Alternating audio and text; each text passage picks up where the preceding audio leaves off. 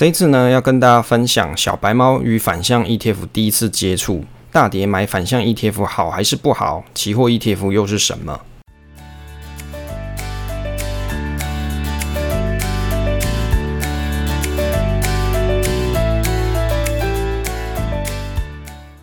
我是威利，欢迎收听 Awesome Money，这里是我的投资理财频道，分享我喜欢的主题给大家参考。那让我的知识也变成你的知识。那如果你喜喜欢我的内容的话，可以订阅这个频道。欢迎大家一起加入我们赖社群的投资新手小白猫。那你可以在社群里面搜寻小白猫，或是在下方点连结参加我们的小白猫社群，大家一起来学习。那如果你喜欢这个节目，也可以分享给你的朋友收听，也可以在 Apple Podcast 上面做留言评价。那你的一个小动作是我持续创创作的大大原动力。那现在时间呢是二零二一年的六月三号下午的九点四十分啊，就是晚上九点四十分。今天我们的内容的话是 ETF 小白猫九，小白猫与反向 ETF 的第一次接触，大跌买反向 ETF 好不好？那期货 ETF 是什么？首先呢是生活闲聊的部分啊，最近这个疫情生活，大家好像生活是真的是蛮苦闷，而且是蛮紧张的哦，因为每天你看到这个新闻啊，都在播报，比如说三三百多人的这个确诊嘛，又有什么？校正回归，像今天录制的时间是六月三号嘛，好像时间来到现在这个时间，这个疫情的问题都还没有收敛啊，看起来这个人数每天大概是五六百人这样报，就是所谓的就是每日确诊人数再加上校正回归，那看起来大家其实都蛮紧张的。那我有发现说很多的这个赖社群啊，或者是赖群组，那大家在讨论的时候啊，就针对对这个疫苗的问题，就是会争论不休啊，就是好像就是每个人都会有自己的想法，那可能最后就扯扯到这个政党。的问题，那在我自己的这个群组里面啊，也有这个问题，所以我就会提醒大家说，哦，大家可以去讨论这个高端疫苗啊，现在连续好几天跌停嘛，那大家是可以去讨论这个标的，但是不要对于这个标的的背后啊做太多的这个政治的讨论，要不然就很容易吵架。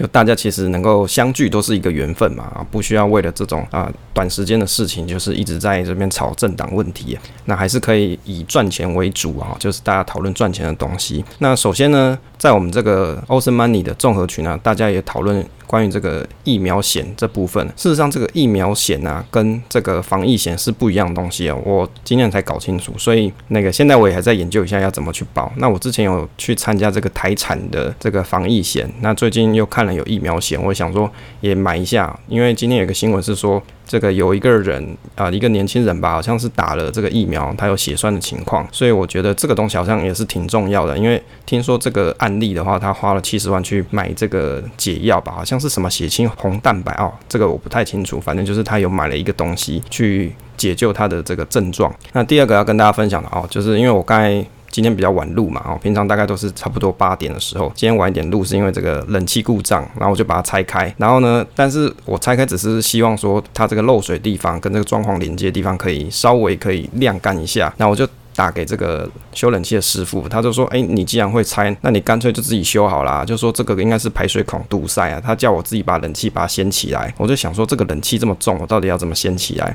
所以想想还是跟他说，我这个我哪会啊？还是找你来专业的看一下比较实在。他就说：“哦，他时间很难瞧啊什么的。”所以没关系，反正我就先跟他约嘛，哦，约等他有空再来看。这个就是今天比较晚录的原因。第三个，最近威力在忙什么？最近是在忙这个存股表的维修啊，因为我们这个存股表啊。啊，就是我们在威力财经角持续这几年都有给大家去更新这个存股配息试算表，就是你可以透过这个试算表去计算你自己的存股的部位啊。那也有一些朋友有回馈给我说，诶，他觉得这个东西他用了起来，觉得对自己的存股啊，或是投资的方面会比较有一个全面的概念。那你可以很清楚看到自己的资产部位的这个分配，会比较清楚自己到底现在是在怎么投资啊。所以这一点是蛮重要，就是人你必须要有个规划嘛，而且是。明确看得到你的这个资产配置，那你就会比较容易去做调整，那也可以比较有信心，可以去看到自己的东西是有慢慢在成长的。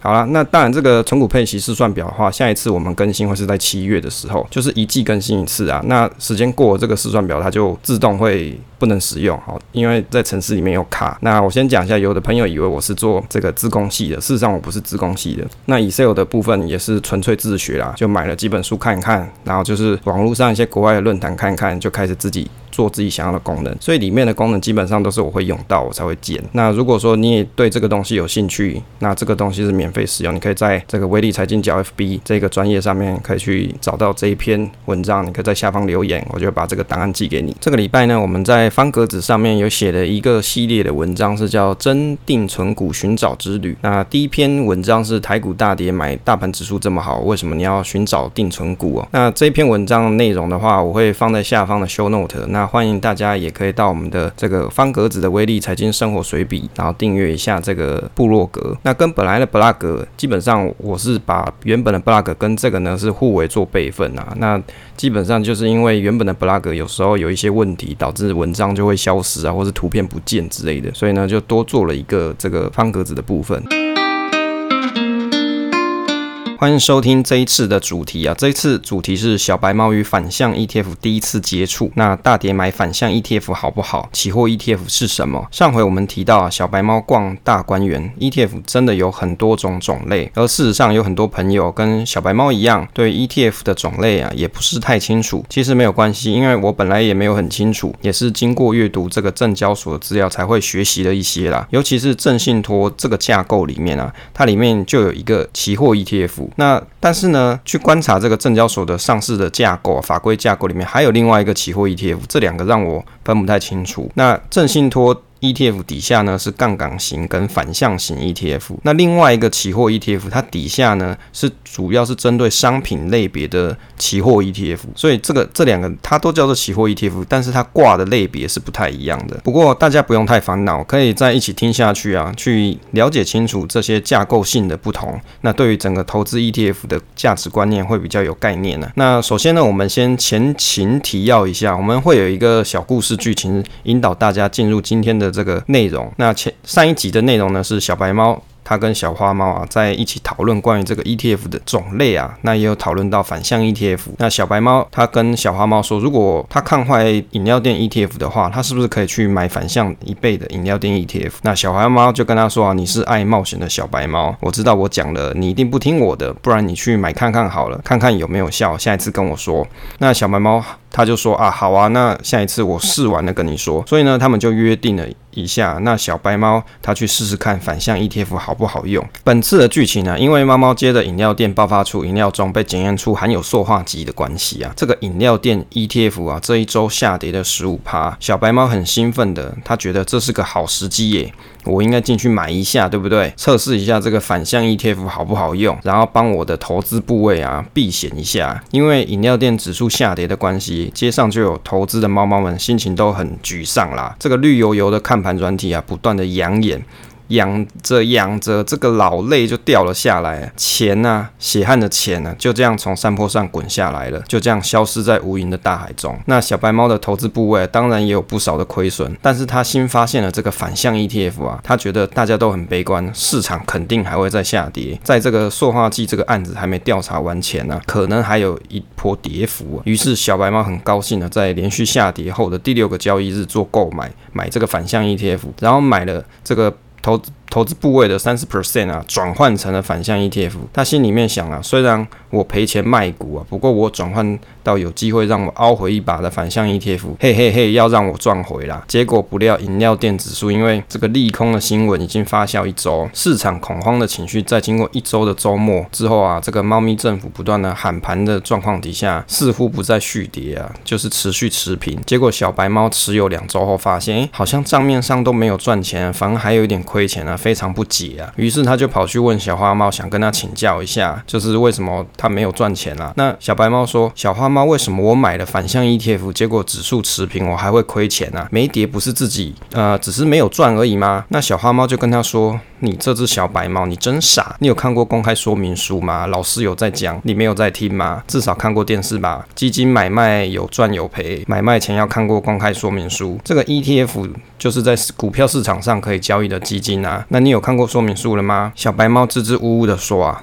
那是什么啊？我没听过啊，要去哪里看啊？那我看银行的李专啊给我的文宣说，这个可以抗跌啊，反向诶，不是越跌越赚吗？不跌顶多不赚吧？反向一倍不是吗？小花猫说这是期货 ETF 啊。不涨不跌也会扣净值啊！那小白猫说：“那我应该怎么办啊？我不能跟你说。”该怎么办？然后小花猫就跟他说：“我不能跟你说该怎么办，但是呢，如果你看好后面会有急跌，那你可以续报啦。啊，如果不看好，就尽早离场，最好不要超过一个月哦。”那小白猫说：“哦，还好我有跟你请教，我要来好好看的说明书一下。因为我觉得啊，有很多朋友，你可能在买这个 ETF 啊，尤其是买这种期货 ETF 的时候，你可能真的连说明书翻都没有翻过，你只是听了这个状况，然后。”你听了哦，它是一个反向的操作，你就去买了，那有可能就会跟小白猫一样这种情况。所以借由这个故事啊，跟大家引导一下，说今天我们的主题内容。那首先呢，跟大家先先介绍一下这个期货市场啊。为什么要讲期货市场？虽然我不是会操作期货的人，但是因为期货 ETF 也是就是期货市场的其中一种呃呈现的方式嘛，你在市场上可以去这样子做购买。那期货市场正式的期货市场啊，是在于十七世纪出现在荷兰共和国，就是荷兰呐。在这些早期的期货合约，最著名就是一个郁郁金香期货。郁金香期货啊，是在一六三六年荷兰郁金香狂热高潮的时候开发的。那在东方最早的期货市场是江户幕府时代的日本。那由于当时的稻米价格对于经济跟军事活动造成了很大的影响。米商啊，往往会根据稻米的生产以及市场对稻米的这个期待，决定说库存米的买卖啊。那第一个市场是在一六九七年，在大阪这个唐岛成立的唐岛米香厂会所。那各地的贸易商啊，往往会来这里用白银哦，那个年代是白银嘛，预定来年的白米啊，就是后续的白米啊，预付一笔定金哦，就是金钱。那接着呢，他就。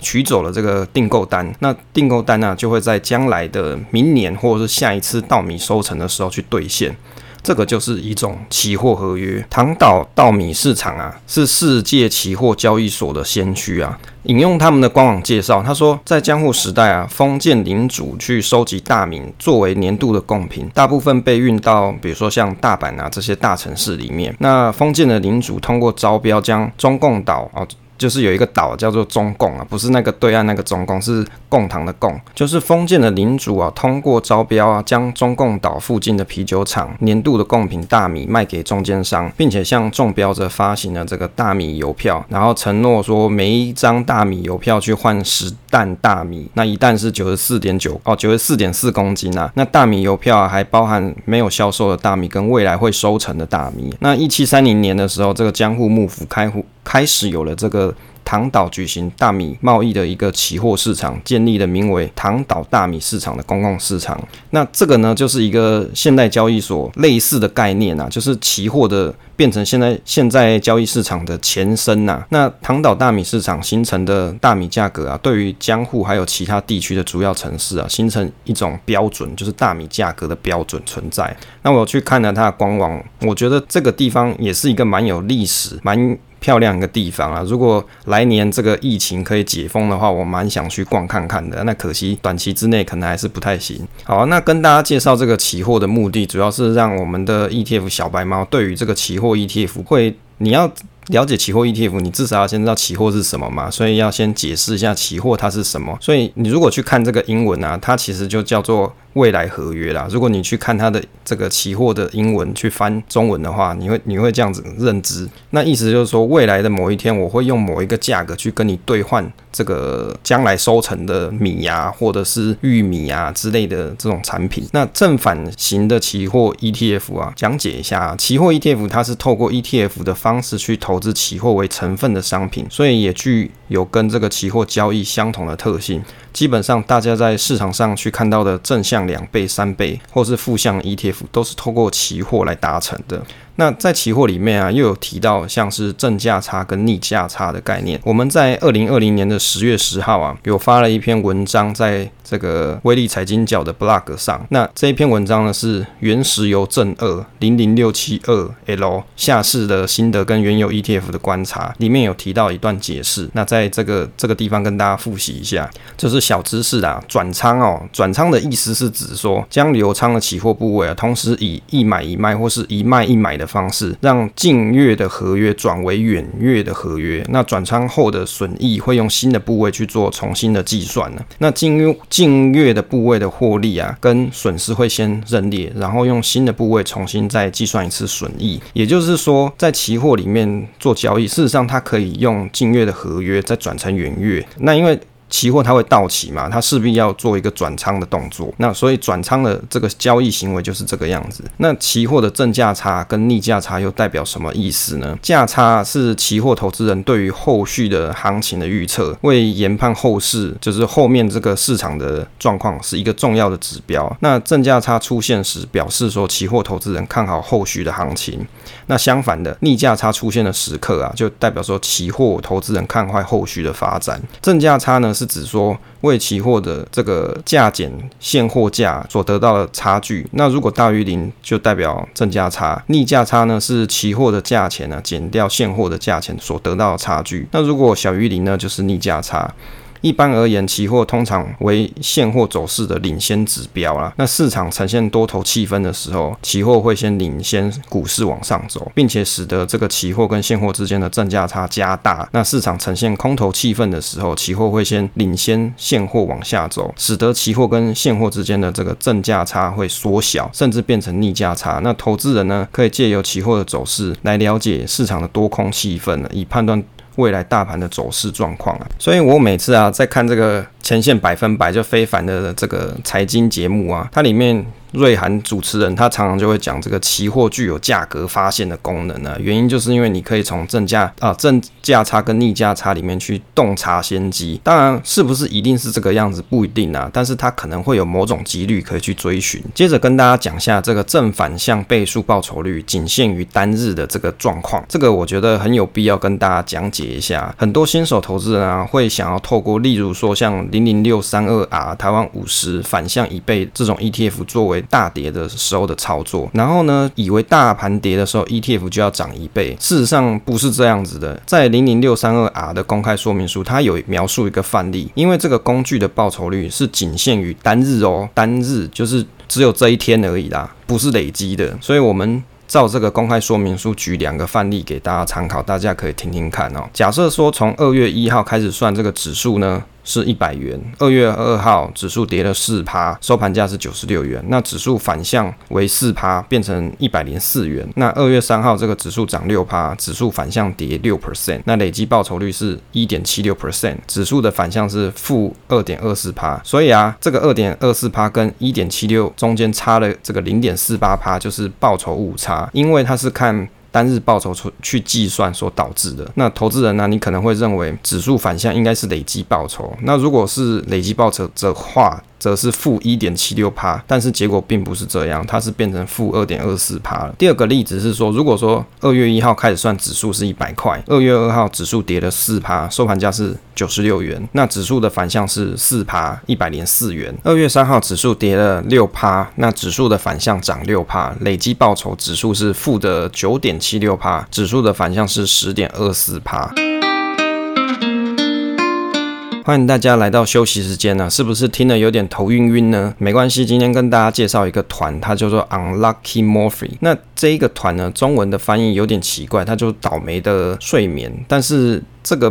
团名我觉得听起来是蛮优雅的。那今天跟大家分享他们团的一首歌呢，叫做《Sono Tamashi ni Yasuraki o Dignity of Spirit》，就是指说那个安详的灵魂、高尚的灵魂。那这个团呢，它是一个女主唱，还有呃一二三四五五个五个团员呐。那女主唱呢，她叫做紫恋，她是这个乐团的首脑。这个紫恋呢，她写这个歌啊，非常的优美。然后呢，他其他的成员都是因为他优美的这些歌，所以被他吸引进团的。然后呢，利用了很多，比如说像是古典乐的这种旋律去描述、刻画歌的这个曲调。那非常的让人家觉得听了你会觉得好像在听歌剧的那种感觉，有点像是日本的另外一个大团叫做樱之地平线，我觉得他们的曲调蛮类似的，就是好像是用音乐剧的方式去描述一个故事情节，让你很想去了解说，诶，这个故事到底是怎么样？所以呢，借由这个歌声啊，跟这个曲调，让你更融入这个情境当中。我觉得大家可以有兴趣的话，可以去听听看，那搞不好你也会喜欢这首歌呢。那这首歌呢，连姐我会放在下方。Show Note，欢迎大家去点看看。欢迎大家来到休息时间呢、啊，是不是听了有点头晕晕呢？没关系，今天跟大家介绍一个团，它叫做 Unlucky Morphy。那这一个团呢，中文的翻译有点奇怪，它就倒霉的睡眠，但是这个。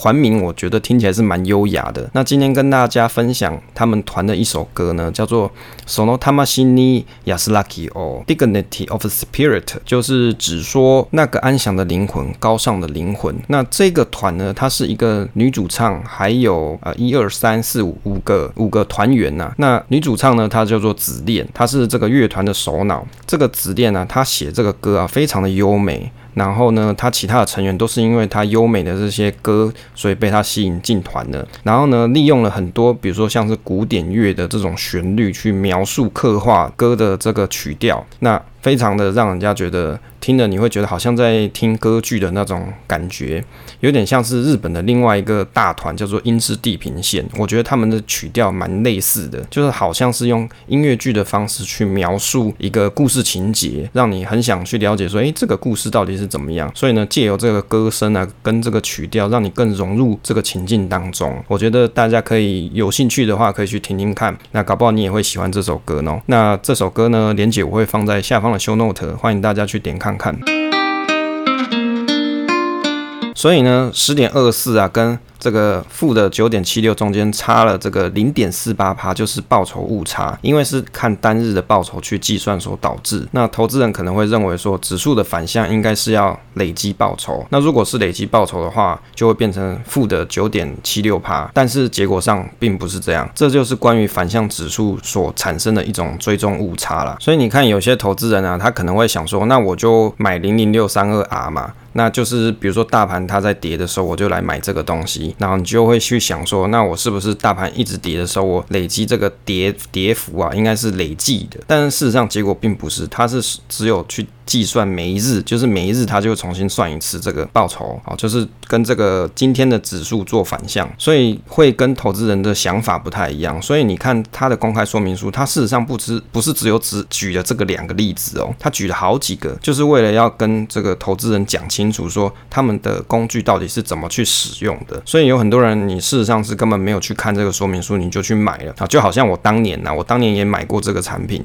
那我后来呢就有去认真的研究一下，因为赔了钱嘛，就会去认真研究一下这个东西到底是怎么玩的，它是怎么设计的。所以后来呢，我了解之后，我就知道说，诶，这个东西事实上它是急跌的时候才用的。那你要能够抓得到急跌，你就必须要有一种洞察洞察先机的能力。例如说，你可以去判断，比如说像刚才讲这个期货先行指标嘛，价格发现功能嘛，那你可以透过观察市场气氛啊，或者是观察这个。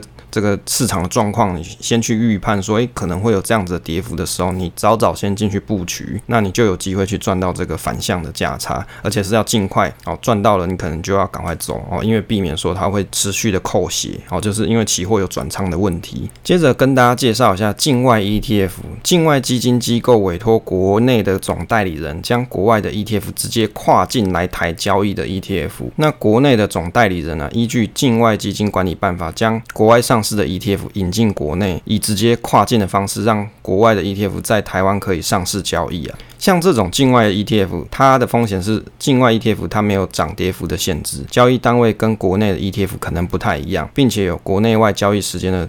这个差距啊，还有汇率的风险。目前呢，只有在证交所的网站查到有一档叫做零零八二零一，叫做 BP 上证五十啊。那这个标志上证五十中国指数基金是追踪上证五十指数。那目前只有这一档我有看到。第三个呢，跟大家分享这个期货 ETF，它是指说台湾的投信公司依据期货信托基金管理办法，在台湾募集发行上市交易的 ETF。举例有商品期货啊，或是货币期货，或是像是 VIX。期货这些，主要有分成两种啦。第一个是原型期货 ETF，它是投资期货契约的方式去追踪、模拟跟复制期货指数的表现。例如说，像是富邦的 VIX 指数期货 ETF 啊。补充一下恐慌指数的一个小知识，给投资小白猫啊 ETF 小白猫做参考。这个 VIX 指数啊，恐慌指数原名是叫做 Volatility Index，它是由芝加哥期货交易所这个市场波动率指数的它的代码哦，交易代码啦，常见是衡量标普五百指数期权隐含的波动性，通常被称作恐慌指数或是恐慌指标。它是了解市场对未来这个三十天市场的波动性的预测的一种衡量方法。这个基金的投资方式哦，主要是投资标的为近月还有次近月的 VIX 期货，买进指数成分期货的标的，同时透过每天呢同重新平衡的机制进行转仓。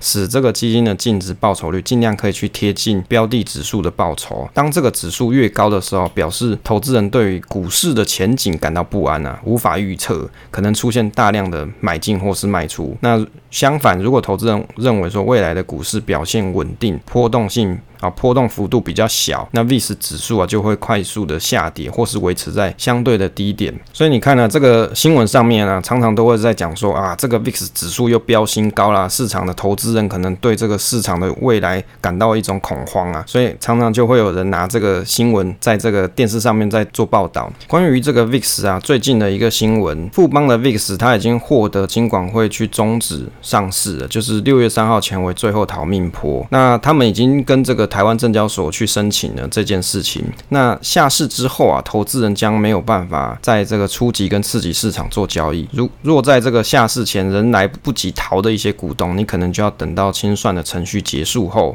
你才可以拿得到这个清算的余额啊。那一般大概会需要耗时一到两个月啊。那我的心得就是，像富邦 VIX ETF 这档 ETF，很多投资人啊会想要在看坏美股未来走势的市场时候去买入。但是如果这个 ETF 长期持有，你可能就会遇遇到这个价格下跌的问题。原因是因为这档 ETF 它就是持有恐慌指数期货，那期货的特性就是有到期日，时候到了它就要买过新的期货，那你就变成是一个转仓的成本，那成本就会在计算的净值里面啊去做扣掉，就是经过计算之后，它会在净值里面。扣掉，也就会长期吸血的概念。当然，有些朋友可能会想说，那可以去用这个 VIX 做避险。不过，我认为对于一般的小散户投资人，最好的避险就是减仓。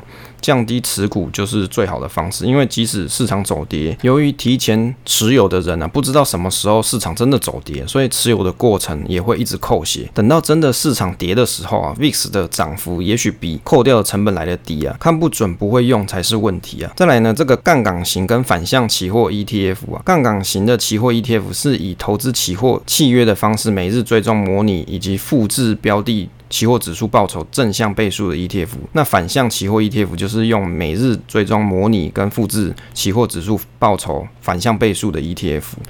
好，所以从这里面你就可以去观察得出，期货 ETF 跟正信托 ETF 它有一些差异在啊。那但是因为时间的关系，我们把这一段呢，在下一次再跟大家做分享。那希望呢，大家听完了这一次的介绍，至少你可以了解，诶，期货 ETF 到底是怎么一回事？是不是我可以长期持有，像 VIX 啊，或者是像零零六三二 R，或者甚至以后未来还会出，或者是像中国也有一些反向的 ETF，或是美股它可能也有一些反向 ETF。像这些东西呀、到时候大家如果在市场上，你真的有一天你想要做避险的时候，你是不是有可能真的会去买这些东西？但是如果你去买的时候，你就必须要有一个观念，就是既然它是以操作期货。为主要的成分嘛，就是它就是期货 ETF 嘛。那你你在操作这一档 ETF 的时候，你就要有一个观念是，期货 ETF 它只能做短期的操作，就是你不能够长期持有。原因的原因很简单，就是刚刚我们讲到期货它会有转仓的效应，所以呢，转仓它就会有成本，就会在每天的净值里面去扣掉你的成本呢、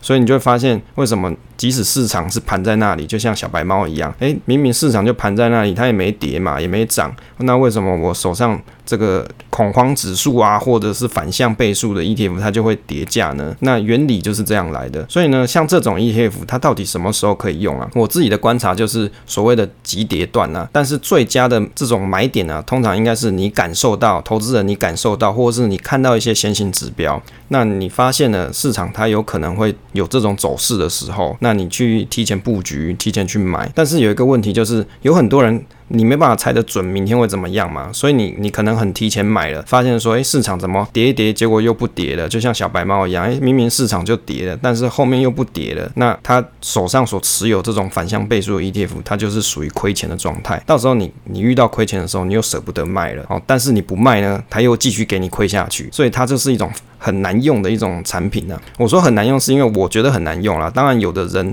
他可以用这个赚钱，所以我会讲商品无好坏，只是你用的人你会不会用，跟适不适合你而已。好，希望今天这个分享啊，可以给大家一些收获。接着来到 Q&A 与社群互动时间啦、最近没有 Apple Podcast 留言了，所以就没有跟大家分享留言内容了。那跟大家分享一下，最近我们 Ocean Money 社群里面的大家在讨论些什么，还有哪些问题啊？第一个朋友是股海新手，他想询问大家说，小弟目前就是买大盘加金融放长期，那想问说配置一些船厂或是食品类非金融类股的话，会不好吗？因为有人的观点是不要太分散了、啊。关于这个点呢、啊，我觉得是见仁见智。如果你问我我的话，我觉得分散很好啊。比如说某一个产业它很差赛的时候，我还有其他的产业可以搭配起来。比如说像去年的时候，金融股大家都蛮看衰的嘛，一堆这个 YouTuber 啊，跟这个投顾老师就说啊，叫你不要买金融股，然后你还爱买嘛。那好吧，那时候金融股可能表现不好，那时候不好的时候，你可能其他的类股是比较好的，比如说电子股啊，或者是其他的这个保全股啊，或者是电信股这些，它可能都还持平嘛，所以你在这样子的搭配底下，也许你的组合就不会到太差。不要讲说涨多少了，至少你可能没有跌太多。所以呢，照这个观点来说，我的想法是说，在配置你自己的投资组合的时候，你要去观察哪些的产业特性，它大概有怎样子的趋势啊。我举例来说啊，第一个像比如说像电信股嘛，因为每个人都要用电信嘛，即使它的殖利率下滑，但是它的股价下滑程度其实不太大。哦，你可以去算标准差的方式，你也可以去观察高。低价差哦，比如说三年期呀、啊，或是一年期高低价差的方式，去观察这一档股票的波动性是怎么样子。那例如说像是食品类别啊，最近这个食品非常的厉害啊，像这个莲花石，莲花石我当时买的时候是四十块，它值利率大概就是五趴，我就想说啊，这个五趴随便就给它买下去，哎，没想到它就变成六十六十块钱，这个我也没有想过，我只是想买个定存股，结果它变成标股啊，那这个不能怪我嘛，那我就是刚好就这样买了嘛。所以呢，你在买股票的时候，你根本不知道这一档股票。为什么会这个样子？好像事后现在来看，哦，食品股当时。的状况现跟现在是不太一样，因为现在它是遇到疫情嘛，可能它会有一个比如说内内销的这这种需求存在，所以它变成股价大家看好。哦，你也可以去观察其他的食品股，好像也会有类似的情况。所以在配置的时候，首先第一个就是你要先想好你到底要配哪些东西，这个很重要，而且你要先去观察这些股票的这这这些股票类别的它的特性是怎么样。那接着你再去决定你要持有多少，哦，就是你要怎么去配置，比如说两个产业或者三个产业搭配，或是甚至。四个产业去搭配，其实都不错。那自己搭配的好处，跟你直接去买零零五零的差异点在什么地方？如果你直接去买零零五零，很显然它有一半是台积电嘛。那也就是说，台积电好的时候，这个零零五零的绩效蛮有大几率它是很好的。那但是如果当台积电走跌的时候，蛮有大几率这个这个零零五零它就走跌嘛。所以，但是你自己去配置的时候，你可以去决定哪些的风险特性的产业是你所需要的，你所喜爱的。所以配出来的东西就是真正适合你的这个想法跟你的投资风格。那至于说投资的观点不要太分散，诶，这句话我觉得讲的没有错，但是前提是你真的看得准。你看得准的话，当然，比如说啦，像大立光。这么涨哦，比如说像台积电这么涨这种情况，如果我当时在做投资的时候，我通通都压大立光，我不要去买中华电信，我也不要去买什么零零五六，我通通去去买台积电、大立光的时候，诶，我是不是报酬率就很高？问题是我不是先知嘛，我怎么知道这些股票它会涨呢？我不知道嘛，所以我必须要去保护我自己，要做一个风险分散的特性。所以集中啊跟分散还是取决于你到底对于这个投资，你是不是有啊、做足够的功课去了解说，诶，这个东西你到底了解。解多少，你愿意投入多少，这个是一个哲学，跟你自己做投资研究了。所以这个也不是每个人的答案都会一样的。第二个朋友是 Angela，他说之前他有去开这个美股券商 TD，他有找他老爸一起开，那结果最后要汇款的时候，他爸爸就改成想要买基金跟付委托了。他觉得这个 TD 啊，TD 就是这个 Trade America，这个我有开啦。他说其实他有一些中文界面。但是有蛮多用语还是看不懂，毕竟不是我们这边习惯的用语。但是一些中文字是看得懂。好，那这个。券商，美股券商，我的使用经验是，它之前都是英文界面，好像近一两年它才有逐渐一些中文的这个字串在上面。问题是，事实上它只有外面那一层皮啦，你点进去它还都是英文的，所以你还是要有点英文程度，你再去使用会比较方便。所以它的问题就是说，后续如果你要把这个美股券商的钱这个部位你要汇回来，或是有一些问题要处理的话，他觉得他爸爸没有办法自己搞定。但是如果去买付委托的话，至少是台湾券商，这个沟通上比较方便，所以他爸爸就比较想说，诶，那就用这种付委托的方式做安心的购买啦，那比较不会有这么压力。他就想问问大家，是直接开国外券商，没有人做付委托吗？这个问题我觉得非常好。第一个，你要开国外券商，首先你要有英文能力啦。哦，这个讲得很直白，你会想说，诶，我用 First Trade，它上面的英文界面比较好嘛，因为老板是中这个华人嘛，好。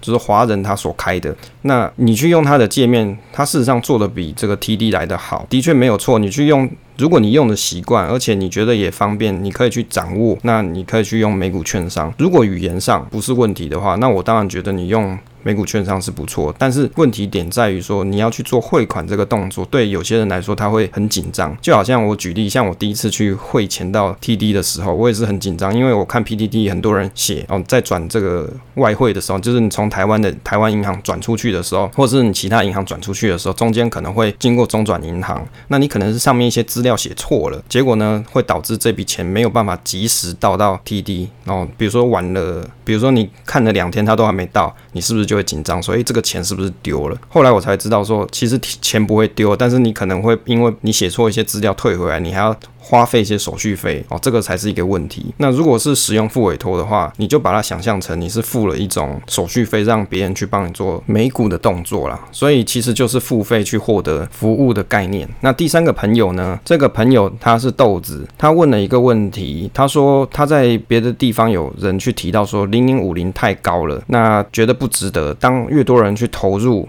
一档 ETF 会稀释掉股利分配，他觉得这句话不太懂。他看了很多 ETF 的评比的影片，也没有看到有人把这一项拿来比。越多人投入的定义是指什么？那规模嘛？那他也有去看了一些股利的科普文，也没有提到股利跟这个有关。我觉得这个问题很好，因为其实我本来也没有把这东西搞清楚。事实上，在个股它所发行的 E T 这个个股发行的股数它是固定的，但是 ETF 就不是，ETF 会随着买的人越多的时候，市场上买的人越多的时候，它的股数会会增多，所以这个架构上是不一样。但是经由调查跟研究之后，发现事实上呢，你要有足够人数去稀释这个股息的股利啊，是还是有一定的难度存在啊。所以目前看起来。各个 ETF 还没有这种情况发生。当然，你要可以撼动这样子的情形发生，肯定是要比较有大规模的人一起进来买才有机会啦。目前这个东西是还没看到。那这个就是我跟本来对于一般的个股跟 ETF 的差异上，我也自己做了一些学习。那另外一个朋友呢是 Easter 王，好，Easter 最近新进来的群友，那他有说他去使用我的存股。试算表终于可以有比较完整的方式去检视股票的进出，虽然说要勤劳一点，但是你不理财，财不理你。那谢谢我不断的改善。那当然，这个存股试算表就是我当时应该从二零一七年那个时候开始做存股这件事的时候，因为我一直搞不清楚我到底有存了什么东西，然后成本在什么地方，所以我开始做了这个程式去维护这个程式，让我自己的投资会比较有纪律跟效率一些。那也欢迎大家使用。那有另外一个朋友，他叫。小智啊，这个小智不在我们 Awesome Money 的节目群里面，他在我们威力财经角的工具群里面，就是我所研发的工具的这个群组里面。那他说板大真的很用心，之前没接触这个社团的时候，他自己用 Excel 做简单的表来用，但是他觉得他的程度呢，跟我比起来，我是博士，他是幼儿园啊。那他用了这个存股表之后，他就觉得回不去，因为像是成本价，他只看这个表，下单的 APP 只能够参考。他祝我早日财富自由，然后还要记得去帮他们更新这个表格。。好，这个我还蛮感谢他，因为他祝我财富自由嘛，谁不想财富自由？问题是没有这么容易财富自由，我只希望财务不要负担太大，这样就好了。再来，这个朋友是路易斯，他有提到说他听节目跟看文章，发现说，诶，有的地方是讲主题式基金，有的地方是讲指数型基金。那他看我以前写的这个布洛格的分类，好像是讲主题式，那他搞不清楚说主题式跟指数型基金的差别啦。事实上，指数基金它是一个大集合，那主题型基金它是小集集合。那这个部分呢，我们会在后面的 ETF 小白猫里面跟大家做介绍，还有分享。因为事实上啊，这个 ETF 的分类有很多人定义都不一样。比如说，你去看市场先生